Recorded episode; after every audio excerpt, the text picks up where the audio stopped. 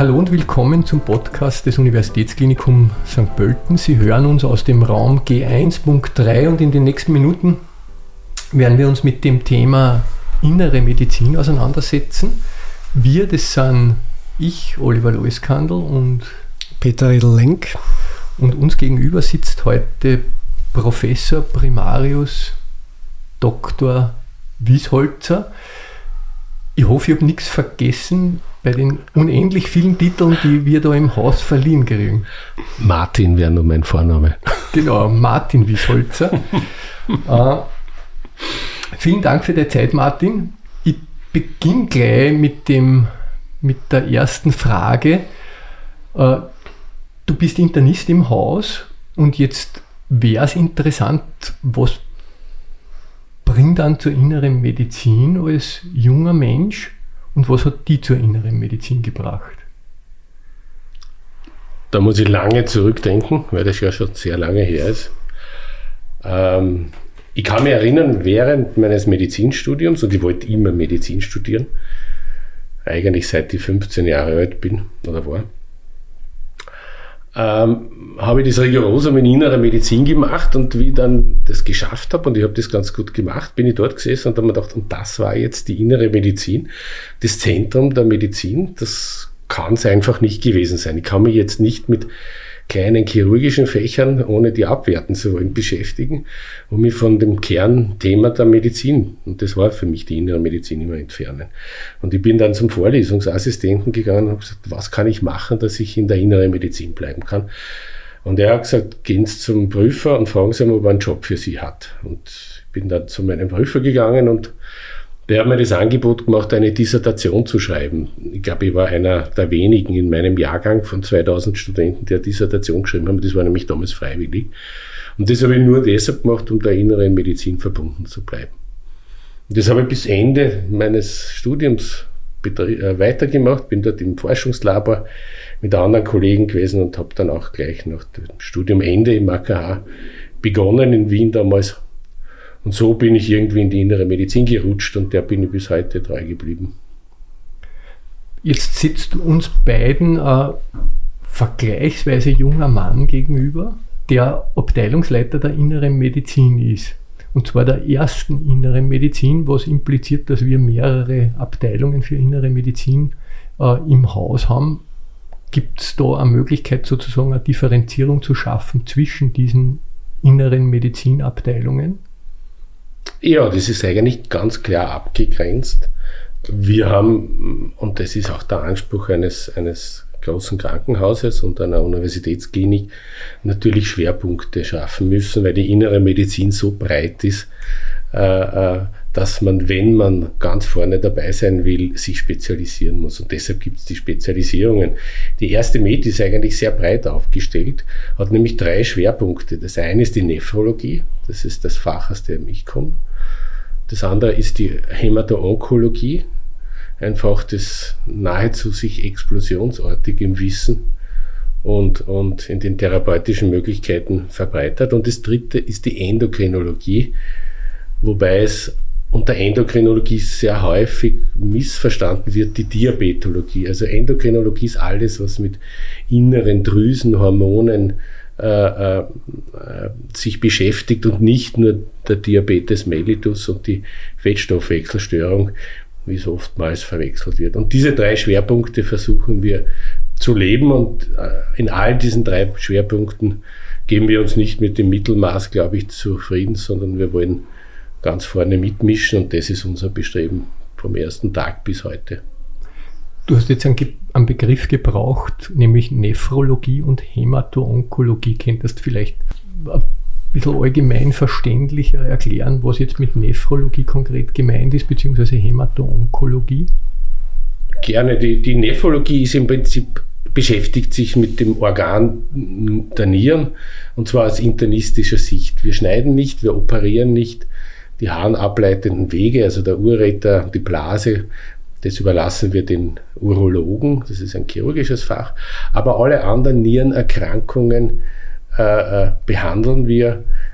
Wir ersetzen die Niere auch so gut es geht, also die ganzen Dialyseverfahren gehören in unseren Bereich und äh, äh, auch die Nierentransplantation letztendlich, die den Leuten mit einem Verlust der Nierenfunktion äh, ähm, wieder ermöglicht, von der Dialyse, also von der Nierenersatztherapie wegzukommen. Wir betreuen auch Transplantierte, bereiten sie vor, äh, äh, schicken sie in die Transplantzentren, übernehmen sie dann wieder und betreuen sie. Also alles, was mit Nierenerkrankungen zu tun hat, macht die Nephrologie. Die Hämato-Onkologie ist das, was man mit dem Überbegriff Krebserkrankung äh, äh, bezeichnen könnte, wobei die Onkologie sich mehr mit den soliden Tumoren wie Darmkrebs, Lungenkrebs, äh, äh, Bauchspeicheldrüse beschäftigt und die Hämatologie, das ist der zweite Teil, sich mit den Bluterkrankungen beschäftigt. Gemeinsam sind sie die Hämato-Onkologie. Jetzt hat natürlich jede innere Medizinabteilung so gewisse Schwerpunkte. In, in meiner Wahrnehmung ist einer von diesen Schwerpunkten äh, die Dialyse und ich glaube, also Verfahren, die den Menschen, die eben so eine Nierenersatztherapie brauchen, äh, entgegenzukommen, dass die ein möglichst unbelastetes Leben führen können. Kennt das da vielleicht ein bisschen die Verfahren beschreiben, die wir im Haus so zur Anwendung bringen oder vielleicht auch Verfahren, die wir übers Haus hinaus zur Anwendung bringen? Mhm, gerne. Also die Dialyse ist nur ein kleiner Teil der Nephrologie, weil wir, unser oberstes Ziel ist ja, den Verlust der Nierenfunktion und die Notwendigkeit der Dialyse zu verhindern. Dennoch äh, ist St. Pölten eines der bedeutendsten Dialysezentren in Österreich. Wir, wir haben ungefähr 210 derzeit Hämodialysepatienten. Das sind die Patienten, die diese klassische Blutwäsche machen. Wir äh, versuchen da die Niere zu ersetzen, indem sie dreimal vier Stunden in etwa pro Woche zu uns kommen. Das Blut wird aus dem Körper entnommen und über einen Filter gereinigt und wieder zurückgegeben. Das ist die Hämodialyse. Die Bauchdialyse oder Peritonealdialyse, auch da ist St. Pölten eines der drei großen Zentren in Österreich, ist ein ganz anderes System, ist nämlich eine Heimdialyse. Die Patienten kommen nur alle vier bis sechs Wochen zu uns und dialysieren sich zu Hause. Und wir verwenden als Filter das eigene Bauchfell. Das heißt, die Patienten füllen sich eine Glucose, also eine Zuckerlösung in den Bauch ein und wechseln die alle paar Stunden. Sie können das auch über ein Gerät machen, das das in der Nacht macht. Und dialysieren sich somit selbst. Also ganz eine andere Methode, die sehr wenig Technik äh, äh benötigt, sehr viel äh, ärztliches Wissen braucht, aber den Patienten eine Heimtherapie äh, ermöglicht. Also die brauchen nicht ins Krankenhaus kommen. Und eine Besonderheit von St. Pölten ist die assistierte Bauchdialyse, wo wir wirklich, glaube ich, im deutschsprachigen Raum führend sind. Wir haben schon seit dem Jahr 2007 ein assistiertes Programm. Das heißt, unsere Schwestern fahren nach Hause und helfen den Ärmsten unserer Patienten, mit den Multimorbiden, den Bettlägerigen, für die die Reise ins Krankenhaus, für die die Hämodialyse eigentlich körperlich nicht mehr zumutbar ist, dass sie zu Hause ihre Nierenersatztherapie machen. Und erst vor zwei Wochen ist es uns gelungen, auch eine Finanzierung zu finden für, den, für das Heimpflegenetzwerk. Das heißt, in Zukunft wollen wir die Heimpflegenetzwerke schulen, dass die die Dialyse zu Hause durchführen und wir praktisch nur noch äh, äh, ähm, Pflegekräfte aus diesen Netzwerken schulen, die medizinische Aufsicht haben. Und damit können wir diese Methode viel mehr Patienten in Zukunft anbieten ist eine große Freude und wir haben 13 Jahre oder 15 Jahre dafür gekämpft. Und jetzt ist der erste Schritt in die Richtung getan. Und Anfang Juli werden wir den ersten Patienten an das Heimpflegenetzwerk übergeben. Martin, du hast gesagt 210 Hämodialysepatientinnen. Wie viele Peritonaldialysepatientinnen, also Bauchfelldialysepatientinnen betreut St. Pölten ungefähr? Im Augenblick sind es in etwa 50 Patientinnen. Tendenz geht steil nach Patientinnen. Das heißt, ähm, 25 Prozent der HD-Patienten sind PD-Patienten. Das ist eine gewaltige Zahl, glaube ich, mhm. wenn man sich den österreichischen Vergleich anschauen. Also da sieht man, dass ähm, hier St. Pölten wirklich Großartiges leistet. Ne? Österreich sind wir etwa bei 8 Prozent. Genau, also da den, den Schnitt, den toppen wir in einer Art und Weise, die wirklich großartig ist. Du hast gesagt, die Patientinnen, die an der Dialyse betreut werden, sind nur ein kleiner Teil. Wo ist der andere Teil? Wie wird der betreut? Und ähm also wir sehen uns zunehmend das Servicezentrum und das Spezialzentren für alle Nierenerkrankungen. Wir betreuen einerseits knapp 200 nierentransplantierte Patienten. Das mhm. ist die eine Gruppe. Und die anderen, äh, ähm, wie überall, ist die Spezialisierung ein Muss eigentlich in der inneren Medizin, weil das Wissen so viel mehr wird und die therapeutischen Möglichkeiten. Und wir haben zum Beispiel für äh, Autoimmunerkrankungen, wo man die Niere verlieren kann, wie der Lupus erythematosus, eine eigene Ambulanz eröffnet. Wir haben für Gefäßentzündungen, Vaskulitiden nennt man die, die auch die Niere äh, äh, zerstören können, eine eigene Ambulanz. Wir haben eine eigene Ambulanz jetzt für Glomerulonephritiden, also die eigentlichen Nierenerkrankungen, die aber nur einen kleinen Teil ausmacht. Also es gibt viele Aktivitäten in der Ambulanz, wo wir im Prinzip unseren Patienten unsere Expertise zur Verfügung stellen wollen und wo sich auch einzelne Oberärzte und Fachärzte von mir spezialisieren, um ganz vorne dabei zu sein. Mhm. Das läuft an und für sich sehr gut. Um eben eine Dialysepflichtigkeit zu verhindern. So, zu verhindern und lange hinaus zu zögern. Ihr habt sogar unser besonderes Programm in St. Pölten, das nennt sich Vornet. Mhm. Willst du da noch kurz was dazu sagen? Weil ich denke, das Vornet ist eigentlich ein eigener Podcast, den wir da gerne mhm. mal vorstellen möchten. Die Idee hinter dem Vornet-Programm ist, dass wenn ein Patient seine Niere verliert und wir sehen, dass wir nichts mehr, dass wir therapeutisch nicht mehr eingreifen können, dann ist es eigentlich eine schreckliche Zeit für den Patienten. Es bricht eine Welt für ihn zusammen. Er begibt sich in Abhängigkeit von entweder einer Maschine oder von einer Prozedur. Und das alles stürzt über ihn und seine Angehörigen äh, äh, einher. Das heißt, diese Zeit ist, muss er eigentlich überfordert sein. Es ist fast jeder damit mhm. überfordert. Und um dem Patienten einen geordneten Übergang, Zeit, äh, äh, sich damit zu beschäftigen, Angst zu verlieren, die richtige Form für sich auszuwählen, weil im Prinzip 80 Prozent der Patienten können wählen, ob sie Bauchdialyse oder Hämodialyse machen. Bei der Transplantation ist leider nicht so, da kommen nur etwa 17 Prozent derzeit unserer Patienten in Frage.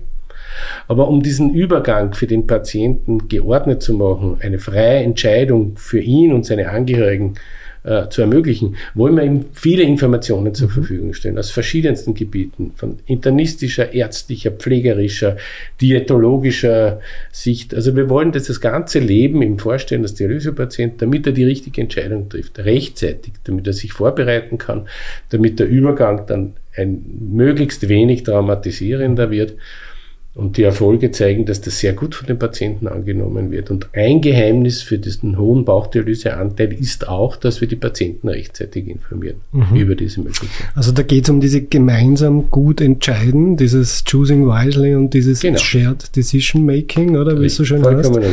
Ähm, weil wir wissen, dass die Patientinnen, die sich bewusst für Therapie entscheiden, äh, dann die Therapietreue, die Adherence äh, gesteigert wird. Weil das, was ich, wo ich mir denke, das Richtig mache ich, da kann ich ja dahinter Richtig. stehen. Ja, das ist ein super, super Programm. Und wenn es soweit ist, ist der, sind die meisten Patienten so eingeengt in ihre Entscheidungsfähigkeit, weil das alles auf sie hineinstürzt, mhm. dass sie gar nicht die für sie optimale Entscheidung oft treffen können, mhm. sondern sie nehmen einfach die nächstliegende. Mhm. Und der Prozess ist immer Team Prozess. Also die Patientenversorgung als solches wird von mehreren, Profi äh, von mehreren Professionen wahrgenommen und auch diese Aufklärung. Genau, also wir sind überhaupt, wir haben, glaube ich, gerade was die, was die Nephrologie betrifft, ist, das, ist dieses Miteinander im interdisziplinären Team ganz, ganz stark ausgeprägt. Die Bauchdialyse wird großteils, ich hoffe, ich sage jetzt nichts Falsches, von der Pflege getragen. Unsere Expertinnen sind österreichweit begehrte Sprecherinnen und, und, Lehrerinnen, weil sie einfach eine, eine Expertise aufgebaut haben in den Schulungen, im Umgang mit Patienten, im Umgang mit anderen, die äh, eigentlich ein ganz, äh, das Herz der Dialyse sind. Diese ganze assistierte Bauchdialyse, wo wir zu den Patienten fahren, hat uns so viel Nähe und so viel Wissen über die Patienten gebracht und es wird großteils vom Pflegepersonal getragen. Also da gibt's überhaupt keine Hierarchien oder Abstufungen, da gibt's eigentlich nur ein Miteinander und das ist, glaube ich, ein Paradebeispiel, könnte eines sein für viele, viele Tätigkeitsbereiche. Und auch an der Hämodialyse arbeiten die Schwestern ja, wenn ich die gar nicht unerwähnt lassen, sehr, sehr selbstständig und haben ein hohes Ausmaß an Expertise. Auch da ist das Miteinander eigentlich ein ganz wichtiger Punkt. Ja, ich denke mal, das kommt wahrscheinlich auch in diesem Gespräch ähm, raus und das werden die Zuhörerinnen zu Hause auch merken und sitzt gegenüber der Herr Primarius Dr. Wiesholzer, der eine riesige Abteilung leitet, die sich aus drei verschiedenen Bereichen, wie wir jetzt gehört haben, auseinandersetzt und wir sind per Du und ähm, es wird auch diese Zusammenarbeit ähm, hervorgehoben. Ich denke mir, das macht es auch aus in, in, in unserem Haus, in unserer Klinik. Diese Zusammenarbeit wird groß geschrieben und man sieht da, was das ähm, in der Patientinnenversorgung für Auswirkungen hat. Das sehe ich genauso. Das zweite Thema, das wir äh, zu Beginn angerissen haben, war die Häma hämato-onkologische Versorgung von Patientinnen und Patienten. Äh, du hast zuerst schon skizziert, da geht es um dieses Thema Krebs, da geht es um das Thema Erkrankungen, die im, im Blutsystem, im Gefäßsystem stattfinden. Äh, was, was wären da so die Highlights, die uns vielleicht ein bisschen unterscheiden von anderen Kliniken bzw. von anderen Klinikstandorten? Wo gibt es da, wo, wo ist da unser, unsere Expertise jetzt insbesondere als Universitätsklinikum? Also prinzipiell muss man sagen, ich glaube, es gibt kein Teilgebiet der Medizin, das sich so fulminant entwickelt wie die Hämato-Onkologie. Das ist eindeutig. Was wir an Wissen dazu gewinnen, Monat für Monat, was für neue Therapien gibt, äh, äh, Dinge, die wir heute praktizieren, werden in drei Jahren völlig veraltet sein. Wir, wir entwickeln uns so rasch in unseren Diagnosemöglichkeiten, aber auch in unseren Möglichkeiten, den Leut, die Leute zu therapieren, dass es atemberaubend ist. Und der Hämato-Onkologe, den gibt es schon lange nicht mehr in St. Pölten.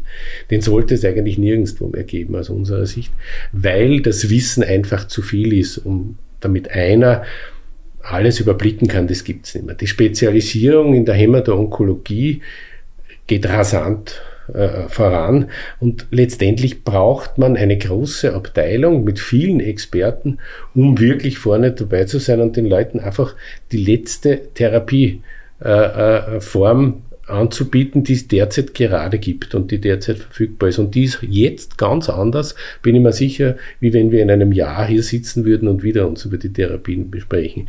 Die klassischen Chemotherapien verschwinden. Es gibt Antikörper, es gibt Immuntherapien.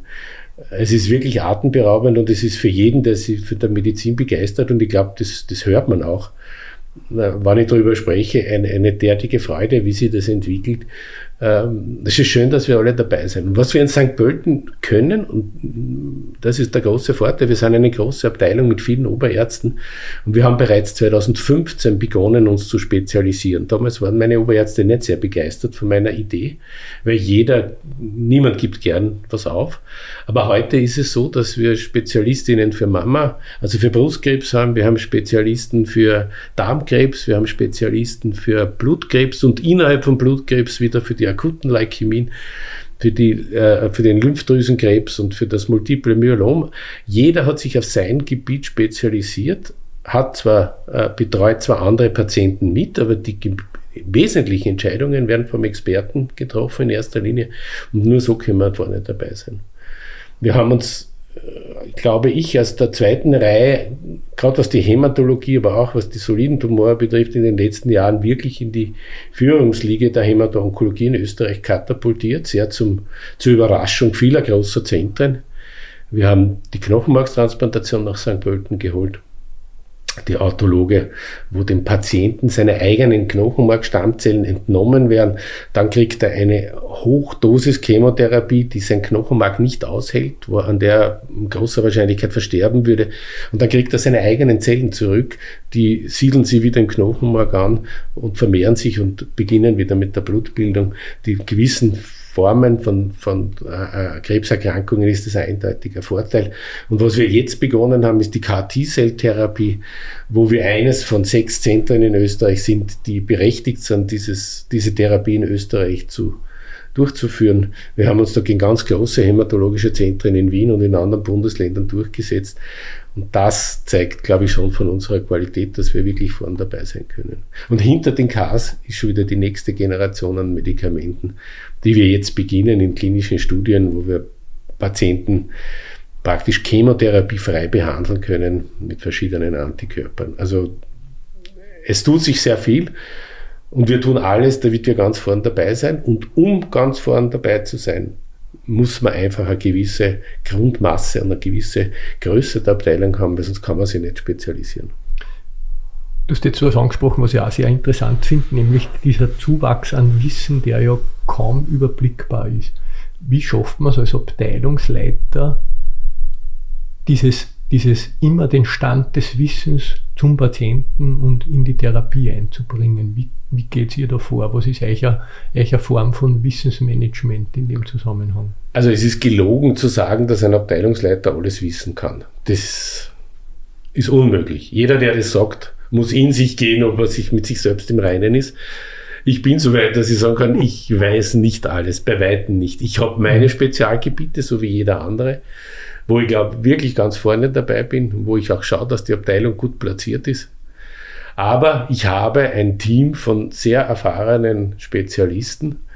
Wir tauschen uns gegenseitig aus, wir lernen voneinander. Es ist ja nicht so, dass jeder in seinem Kämmerchen sein Wissen praktiziert, sondern ganz groß geschrieben an der Abteilung ist das Miteinander, das Wissen teilen. Das heißt, wenn du eine Frage speziell hast, dann gehst du zum Experten und der Experte hat aber den Auftrag von mir, dass er sich genau in seinem Gebiet auskennt.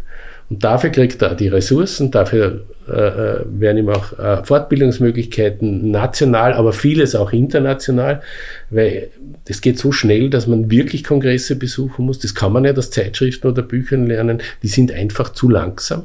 Bevor das in den Leitlinien ist, wird es bei uns meistens schon praktiziert.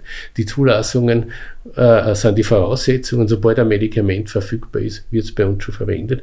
Also jeder hat seine Aufgabe, sich in seinem Gebiet zu spezialisieren und dieses Wissen auch zu teilen. Und so können wir das im Prinzip äh, allen unseren Patienten zugutekommen lassen. Das gilt für alles. Das gilt genauso für die Endokrinologie, das gilt genauso für die Nephrologie. Mhm.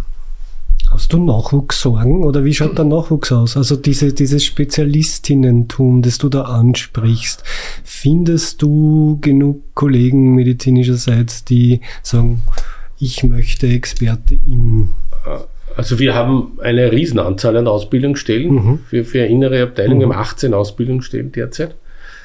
Äh, und ich glaube, wir sind jetzt schon beim Besetzen Ende 24. Das heißt, die Kolleginnen müssen jetzt schon ein Jahr lang warten auf die Ausbildungsstelle bei uns.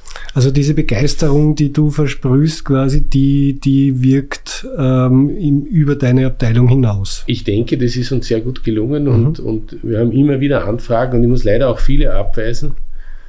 Äh, aber ähm, mein Rat an alle ist, wenn man was wirklich möchte, und das sehe ich immer wieder, dann kann man diese Ausbildung auch machen. Und ich glaube, dass wir eine Ausbildungsstelle sind, wenn man bei uns ausgebildet ist, dann braucht man sich nirgendwo in Österreich, in Mitteleuropa und wahrscheinlich auch im Rest der Welt nicht verstecken, wenn man ist wirklich gut ausgebildet, ob das jetzt in der Nephrologie ist, ob das in der Endokrinologie ist oder der Hämato-Onkologie.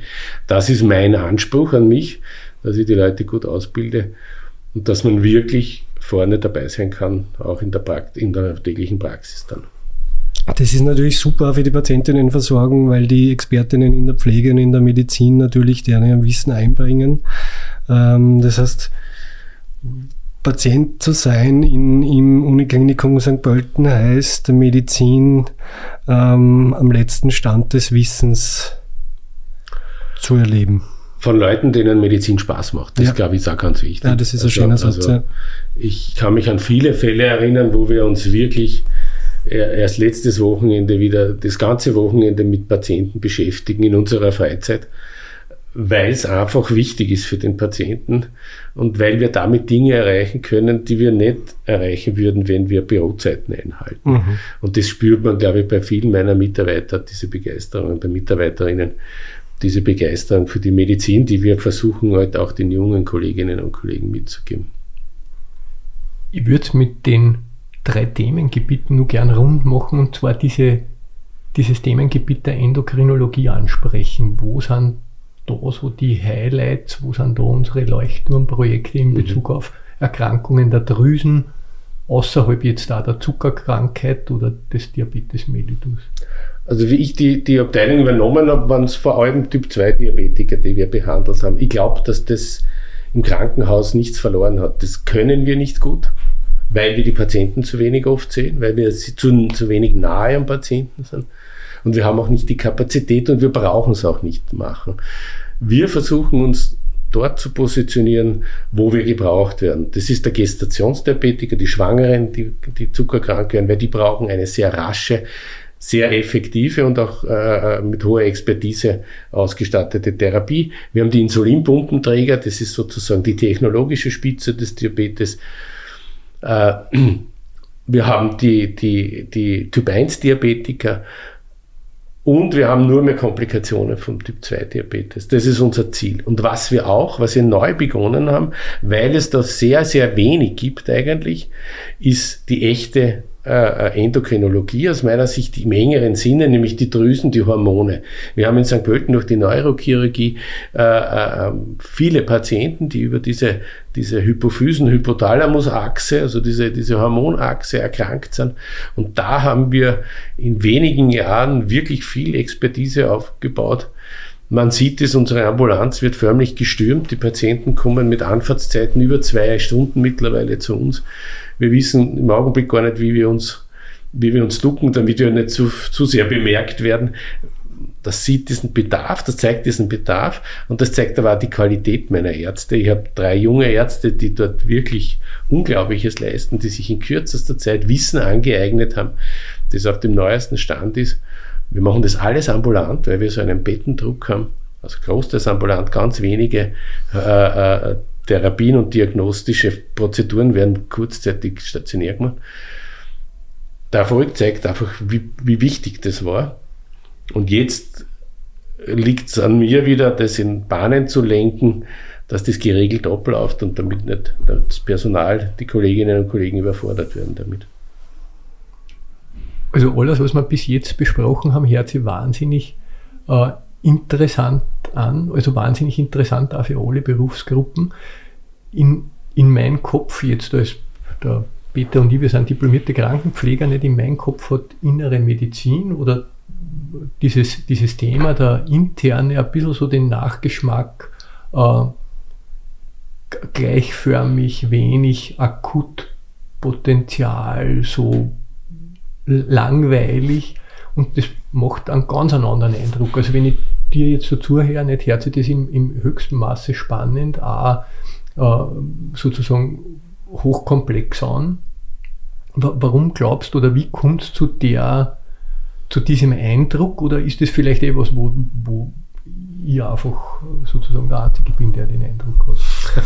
ich glaube nicht, dass du der Einzige bist, der diesen Eindruck hat, aber das ist vielleicht, das ist vielleicht das äh, historisch gewachsen, diese Überzeugung. Und das ist vielleicht in vielen Bereichen von allgemeinen internen äh, Abteilungen immer noch so. Aber wir haben uns von der klassischen inneren Medizin eigentlich äh, Lichtjahre entfernt, kann man sagen. Wir haben eine Aplasiestation, wo wir akute Leukämien behandeln, wo die Patienten äh, wo die Therapie allein schon die Patienten äh, in ihrem Leben gefährden kann, wo es wirklich äh, um viel Wissen, um viel Action geht.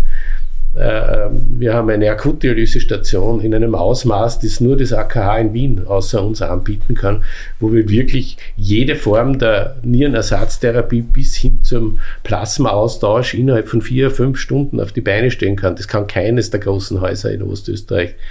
Äh, das heißt, wir leben nicht mehr in der inneren Medizin ohne die abwerten zu wollen. Das muss ich ganz klar sagen, weil ich glaube, dass ein Spezialist wo immer er in der inneren Medizin sich spezialisiert hat, die Basis der inneren Medizin können muss. Wir behandeln keine Organe, wir behandeln Menschen, deshalb muss man das Handwerk einfach haben. Aber aufbauend auf diesem Handwerk, und das Handwerk lernen unsere jungen Kollegen in den ersten ein, zwei Jahren mit Blut, Schweiß und Tränen, muss man sagen, weil es wirklich sehr komprimiert vermittelt wird, auf diesen auf diesem Grundstock bauen wir dann eine innere Medizin auf, die eigentlich mit der klassischen internen sehr wenig zu tun hat, das muss man sagen. Und ich glaube, ich als interner Pfleger, ich würde mich auch so bezeichnen, weil ich ja seit über 20 Jahren eigentlich immer auf internen Abteilungen gearbeitet habe, Ähm, finde auch, dass, dass, man, dass die innere Medizin so viel zu bieten hat, auch im pflegerischen Kontext, nämlich Schulung, Beratung, Anleitung und die Lebenswelten der Patientinnen im Mittelpunkt. Das ist schon eine ganz eine großartige Arbeit und gerade so wie auf der Nephrologie in St. Pölten, dass du auf der Akutdialyse die akuten Situationen und die akut kranken ähm, Patientinnen hast und auf der chronischen dann die Patienten weiter begleiten kannst, nämlich ihr ganzes Leben lang. Das ist schon ein genialer Einsatzbereich, um pflegerisch auch gut arbeiten zu können. Wenn ich da erwähnen kann, wir haben ein Interventionszentrum mittlerweile. Ich glaube, wir sind die Nephrologie in Österreich, die am meisten interveniert. Wir haben 750 Interventionen, Katheter setzen, Nieren biopsieren, äh, Pleura, Peritoneum punktieren, also alle möglichen. Es gibt ein eigenes Interventionsteam, das nur mehr den ganzen Tag damit beschäftigt ist, äh, diese äh, äh, unterschiedlichsten Interventionen durchzuführen. Also das hat schon sehr viel von Akutmedizin, weil du das auch erwähnt hast. Mhm. Äh, Akutnephrologie ist immer etwas, was äh, auch mit Akutmedizin zu tun hat. Ich komme gerade von einem septischen Patienten, wie ich zu euch gekommen bin der dort mit 65 Blutdruck systolisch äh, akut versorgt worden ist, was wirklich um vieles und was, um, um, um, um eine akute und rasch zu einzuleitende Therapie gegangen ist. Also das ist durchaus auch, hat viel mit Akutmedizin zu tun, die Akutnephrologie. Ich würde sagen, die Zeit vergeht wie im Flug. Ich glaube, wir haben das Thema zumindest ein bisschen versucht zu umreißen. Ich glaube, wir könnten uns wahrscheinlich jetzt nur endlos unterhalten. Martin, gibt es irgendwas, wo du sagst, das ist so eine, eine Botschaft, das du jetzt den Hörern mit heimgeben willst? Vielleicht im Anschluss an das, was wir jetzt zuletzt gesprochen haben, äh, äh, man sollte sich, glaube ich, die Dinge, wenn man sich für, für, für jeden medizinischen Bereich im Prinzip gilt das, wenn man sich dafür interessiert, lohnt es sich, die Dinge genauer anzuschauen und von Ihnen anzuschauen. Und ich lade wirklich jede Kollegin und jeden Kollegen, sei es aus der Pflege, sei es, ob es ein wissenschaftlicher Mitarbeiter ist, sei es äh, ärztlicher Seite ein, sich das bei uns anzusehen. Äh, wahrscheinlich auch in anderen Abteilungen, ich will das gar nicht auf meine Abteilung äh, und, äh, beschränken und sich dann ein Bild zu machen, weil vieles, glaube ich, besteht aus äh, äh, althergebrachten Vorurteilen oder aus Dingen, die man früher einmal so geglaubt und übernommen hat. Man sollte sich selber ein Bild machen, weil wenn man wo mitarbeiten will, dann sollte man jeder Abteilung und jedem Fach die Chance geben, dass man das wirklich zuerst beleuchtet und dann urteilt. Vielen Dank dafür. Vielen Dank, dass du Zeit genommen hast. Ich sage Dankeschön. Ja, danke für die Zeit. Es war fein.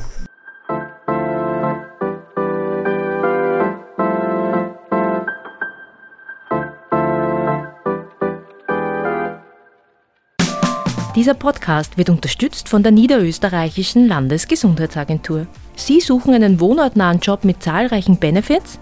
Im Karrierecenter unter karriere.noe-lga.at finden Sie alle offenen Stellen der NÖ Kliniken und Pflegezentren. Werden Sie Teil des Teams. Jetzt reinklicken, Job auswählen und bewerben unter karriere.noe-lga.at.